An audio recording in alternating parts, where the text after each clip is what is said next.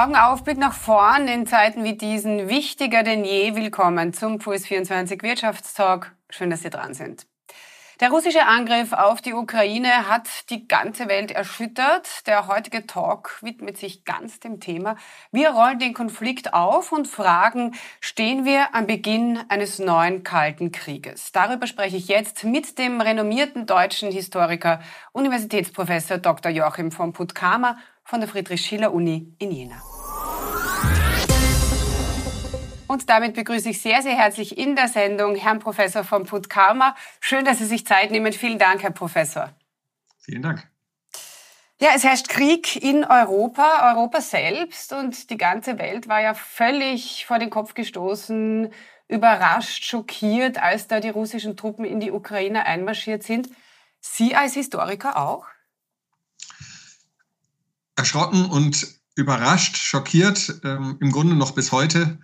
Aber es kam in den letzten Tagen nicht mehr völlig überraschend.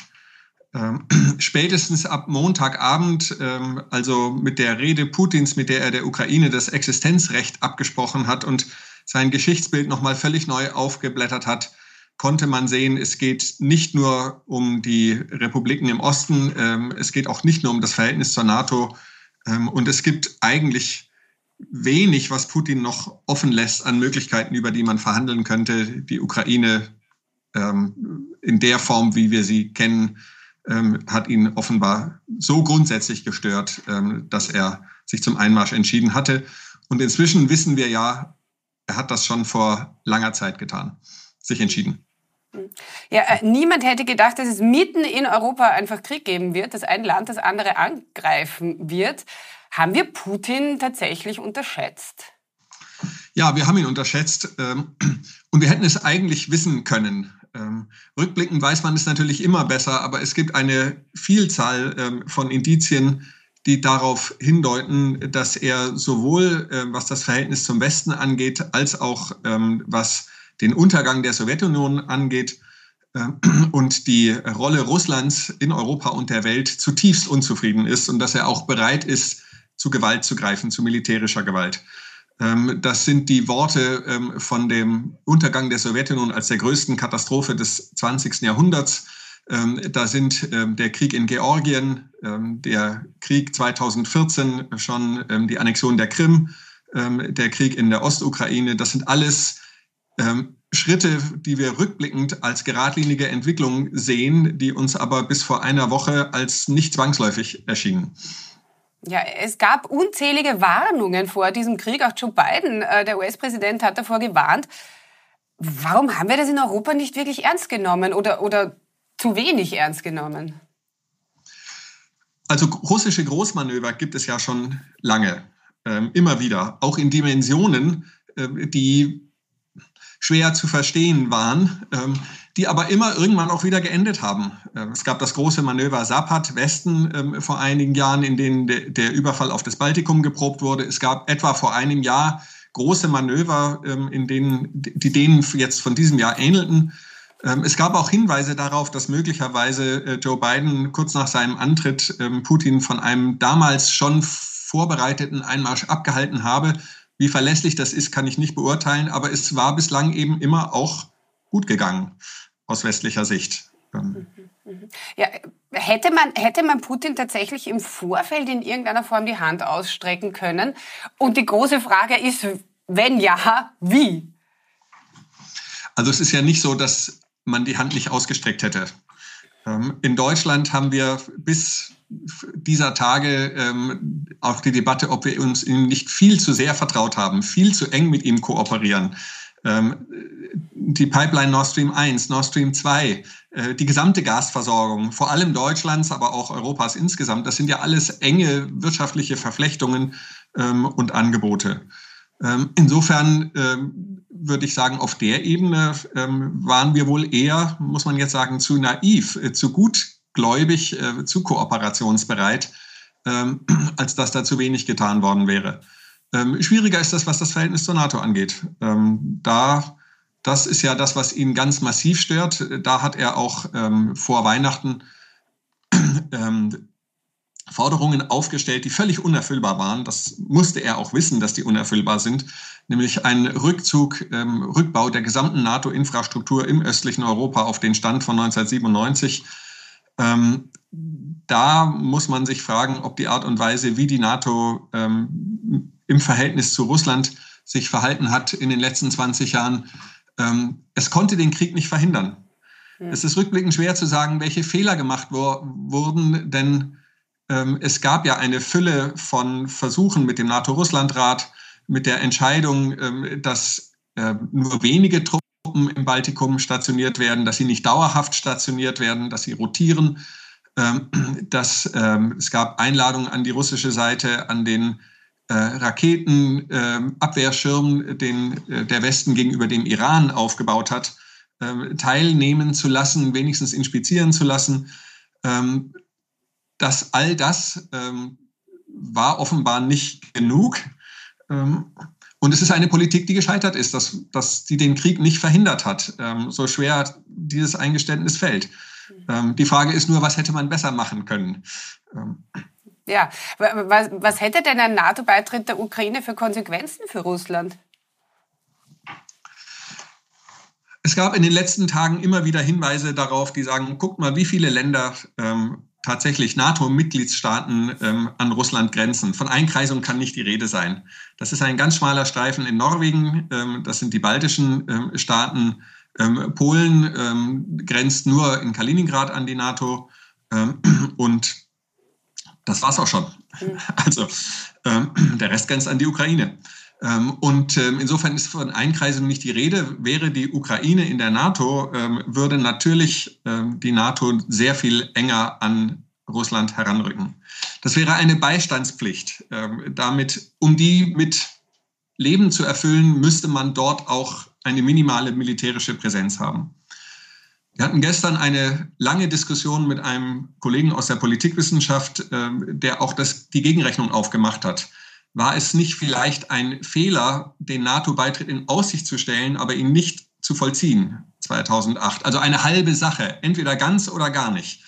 Ähm, und dieses halbe ähm, sozusagen damit die Möglichkeit in den Raum stellen, ähm, Putin das Argument zu liefern, dass es passieren könnte, der Ukraine Hoffnungen zu machen und gleichzeitig zu signalisieren, so wie auch ähm, unser Bundeskanzler Olaf Scholz in Moskau, das steht doch gar nicht auf der Tagesordnung, das ist doch gar kein Grund, kein Anlass für einen konkreten Konflikt. Ähm, das schieben wir seit 14 Jahren inzwischen vor uns her und machen keinerlei Schritte, ähm, dieses Versprechen mit Leben zu erfüllen. Ähm, vielleicht war auch das ein Fehler, ähm, es eben als Möglichkeit in den Raum zu stellen, als Prinzip in den Raum zu stellen, dass jedes Land sein Bündnis selber wählen kann und dann aber nicht entsprechend auch zu handeln ähm, und keine Möglichkeit, aber die war wohl auch seit 2008 nicht mehr gegeben, mhm. einen NATO-Beitritt so auszugestalten, dass er für Russland erträglich ähm, oder annehmbar gewesen wäre. Ja, jetzt, jetzt haben wir äh, diesen Krieg. Europa ist in Schockstarre verfallen. Kein Wunder, sagt ein äh, Kollege von der österreichischen Tageszeitung Der Standard.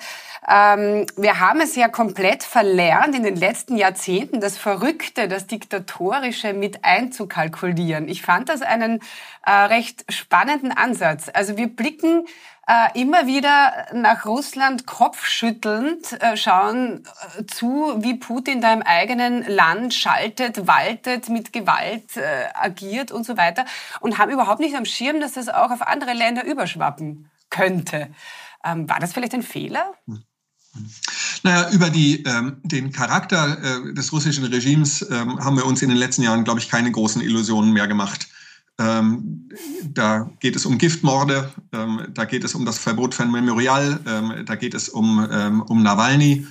Ähm, also, dass das im Innen ähm, diktatorisch und gewaltbereit ist, das ist ganz, ganz offensichtlich.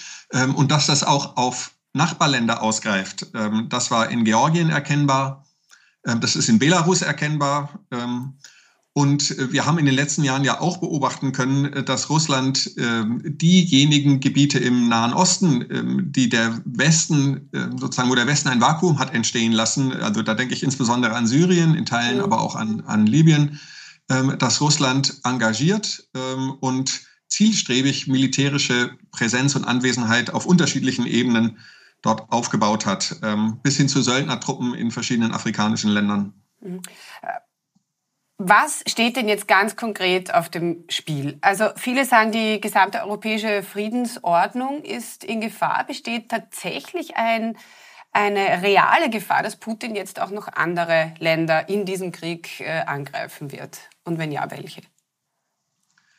Also wenn man seine Äußerungen ernst nimmt, ähm, sein Geschichtsbild, ähm, auch die Manöver, die früheren, von denen ich vorhin gesprochen habe, ähm, ist ganz grundsätzlich, ähm, steht schon die Frage im Raum, ähm, ob er auch auf andere Länder, auch NATO-Länder anzugreifen bereit wäre. Da denke ich insbesondere an das Baltikum. Ähm, das ist aber, das wäre sozusagen der ideologiegetriebene Teil.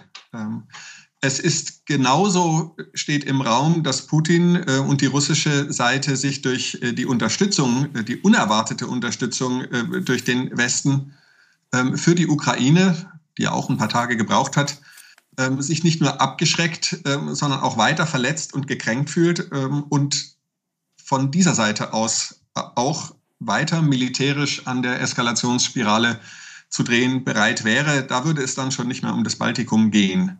Mhm. Die Möglichkeit kann man leider ähm, nicht, nicht ausschließen.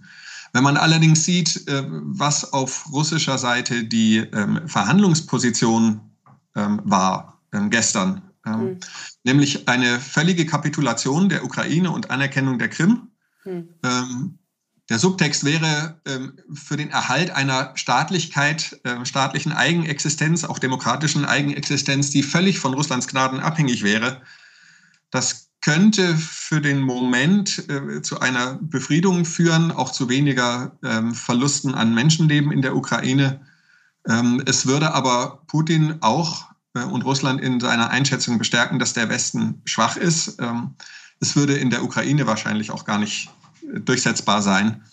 Ähm, und insofern ist es schwer, dort einen Ausweg zu sehen, wahrscheinlich Wunschdenken und es ist auch schwer ähm, daraus abzuleiten, was Putins eigentliche Ziele sein könnten oder womit man Putin einen Ausweg, einen Rückweg ähm, in eine Verhandlungssituation, äh, in, in einen Waffenstillstand ermöglichen könnte. Äh, abschließend, äh, die Frage muss ich Ihnen stellen. Äh, Putin hat ja eben mit noch nie dagewesenen Konsequenzen äh, gedroht für alle, die sich da jetzt in diesen Konflikt einmischen. Jetzt ist Russland natürlich eine Atommacht.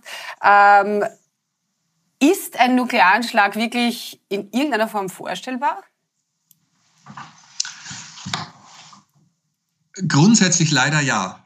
Ähm, Putin hat ähm, mehrfach durchblicken lassen und das spielt in der ähm, russischen Medienlandschaft auch eine wichtige Rolle, ähm, dass er mit den Hyperschallwaffen das sind im Grunde genommen steuerbare Atomraketen, die im Grunde nicht abzufangen sind, äh, glaubt im Moment ähm, in dem nuklearen Kräfteverhältnis zu den USA einen zeitweiligen Vorteil zu haben.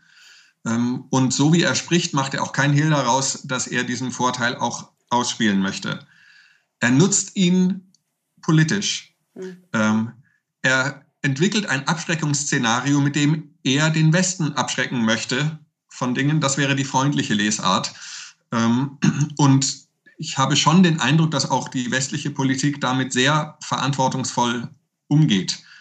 Ähm, die Frage ist nur sozusagen, welche Reaktionen er uns damit aufzwingt. Ähm, und das mag man sich lieber nicht ausmalen, in welche Richtung das führen kann. Herr Professor von Puttkamer, vielen herzlichen Dank für das Gespräch. Alles Gute. Dankeschön.